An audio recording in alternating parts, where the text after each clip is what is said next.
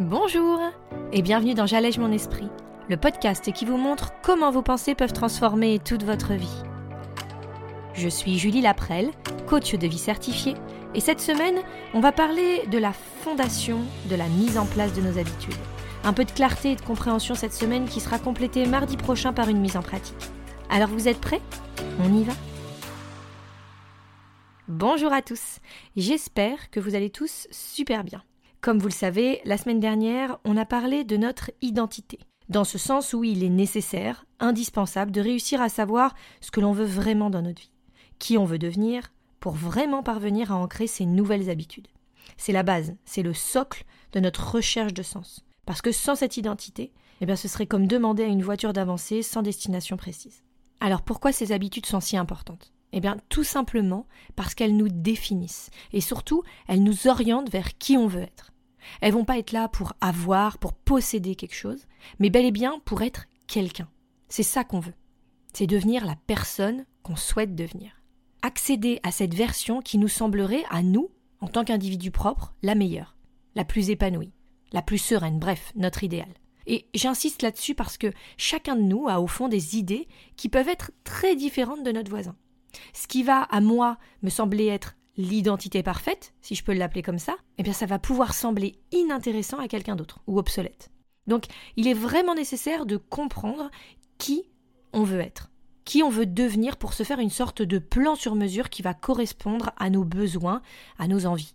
Donc cette semaine et la prochaine, on va parler plus précisément de comment mettre en place, de la meilleure des façons, avec de bons outils et surtout le recul nécessaire, ces fameuses habitudes que l'on recherche ces façons de nous comporter qui pourraient enfin nous amener à nous rapprocher de cette fameuse identité. J'ai décidé de séparer cet épisode en deux parties parce qu'il comporte nombre d'informations que je voulais absolument pas omettre. Donc c'est parti, on y va pour la partie 1.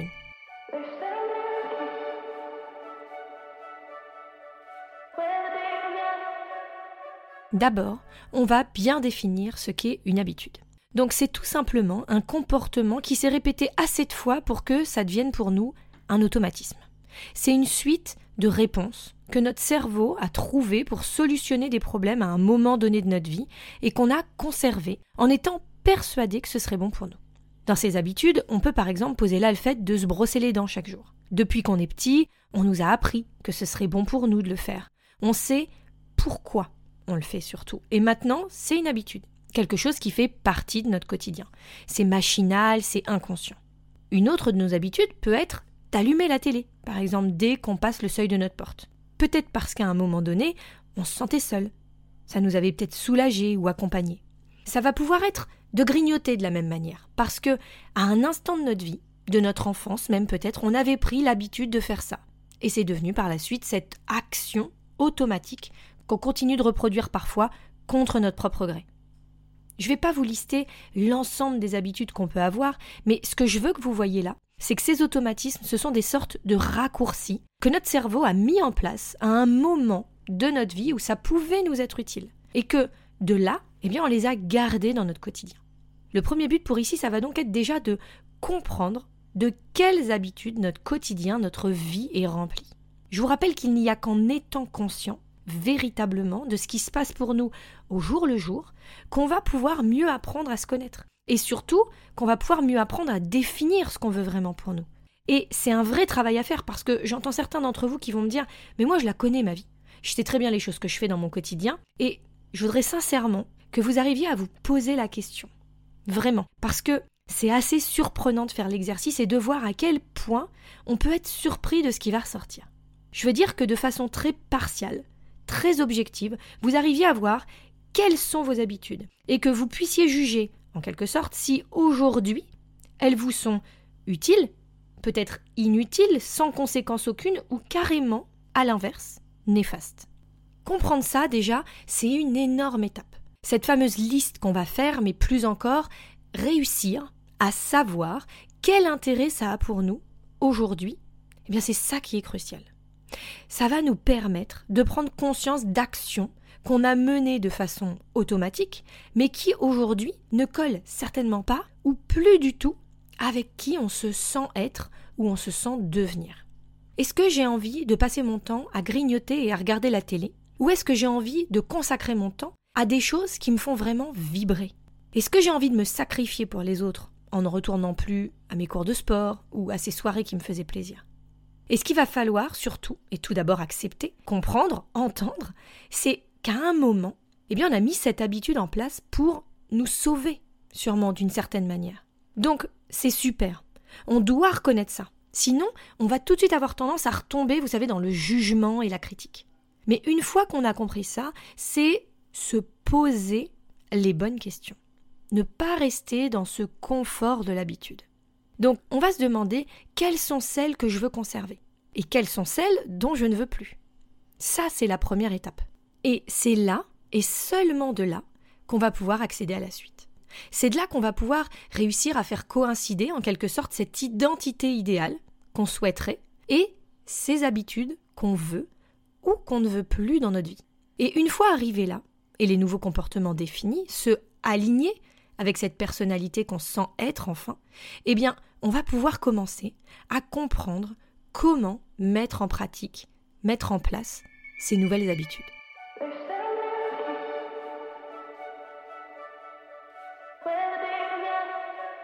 La première chose à comprendre dans le système de la mise en place d'une habitude, c'est qu'elle est composée de quatre éléments. Donc James Clear, dont je vous parlais déjà la semaine dernière, l'auteur d'Atomic Habits, nous les décrit ainsi. On a tout d'abord le déclencheur, qui va provoquer chez nous une envie. C'est cette envie qui va motiver la réponse, et qui elle-même va nous créer, nous offrir une sorte de récompense. Donc tout ce système va venir satisfaire notre désir qui n'est ni plus ni moins que la source de notre déclencheur. On va donc avoir ce qu'il appelle la boucle de rétroaction neurologique. Et c'est cette suite de réactions qui va nous permettre d'ancrer, de créer ces comportements et donc de les transformer en habitudes automatiques. Donc il va falloir comprendre quel va devoir être le déclencheur qui va nous créer l'envie, pour ainsi qu'on soit prêt à passer à l'action, à créer cette réponse pour obtenir cette récompense qu'on attend on va évidemment pas être motivé par les mêmes déclencheurs. Et d'ailleurs, ces déclencheurs, ils auront aucune signification tant que notre cerveau ne va pas les avoir interprétés. On en revient donc à cet outil que j'adore, qui est le modèle de Brooke. Je vous invite à aller écouter l'épisode correspondant si vous n'êtes pas encore familier avec lui. Le déclencheur, ça va être notre circonstance, ce fait indiscutable, sur laquelle on va poser chacun, chacune notre interprétation. Et on va donc avoir une pensée.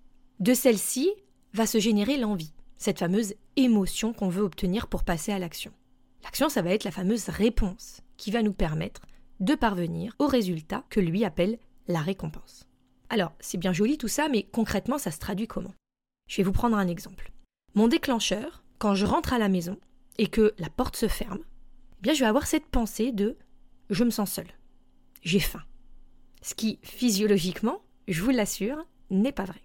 Mon corps va très bien, il a largement de quoi s'occuper tout seul.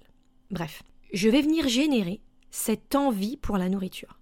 Et ma réponse, mon action, va donc être de manger pour arriver à ce résultat où je me sens rempli, occupé à quelque chose en quelque sorte. Et en vrai, le problème avec cet exemple, c'est que je sais pertinemment qu'il ne me correspond plus. Il correspond très certainement à la collégienne que j'étais et qui mangeait sa frustration de l'époque, mais certainement plus à celle que je veux devenir aujourd'hui. Mais mon cerveau, lui, eh bien, il va pas faire la différence. Il a beau être très intelligent, c'est pas quelque chose qu'il va pouvoir intégrer. Il va continuer de rester dans ce schéma créé il y a des années, par confort, et parce que trop occupé à me juger, j'ai pas pris le temps de mettre en lumière. Donc vraiment, première étape, voir nos habitudes actuelles. Deuxième, comprendre ce qui se passe dans cette petite machine qu'est notre esprit pour réussir à mieux anticiper et surtout changer ce que l'on souhaite changer. Quelles sont les croyances limitantes qui entrent en jeu, les pensées qu'on a sur nous mais qui ne nous sont plus utiles aujourd'hui? Se poser toutes ces questions, ça peut paraître inutile, mais je vous assure que le travail est colossal et surtout révélateur de pensées, révélateur de comportements dont on n'a bien souvent pas conscience. Alors je vous mets au défi de faire votre liste. La semaine prochaine, on abordera la dernière partie de la mise en place de nos habitudes. Comment optimiser leur arrivée dans notre vie et surtout comprendre les mécanismes qui nous permettront enfin d'ancrer nos envies dans notre vie. de façon durable et réelle. Je vous encourage à aller télécharger la fiche d'exercice de la semaine pour faire le travail préalable nécessaire et indispensable à la bonne réussite de vos objectifs. Vous la trouverez sur mon site www.julielaprel.com. En attendant, je vous souhaite une superbe semaine et je vous dis à mardi prochain.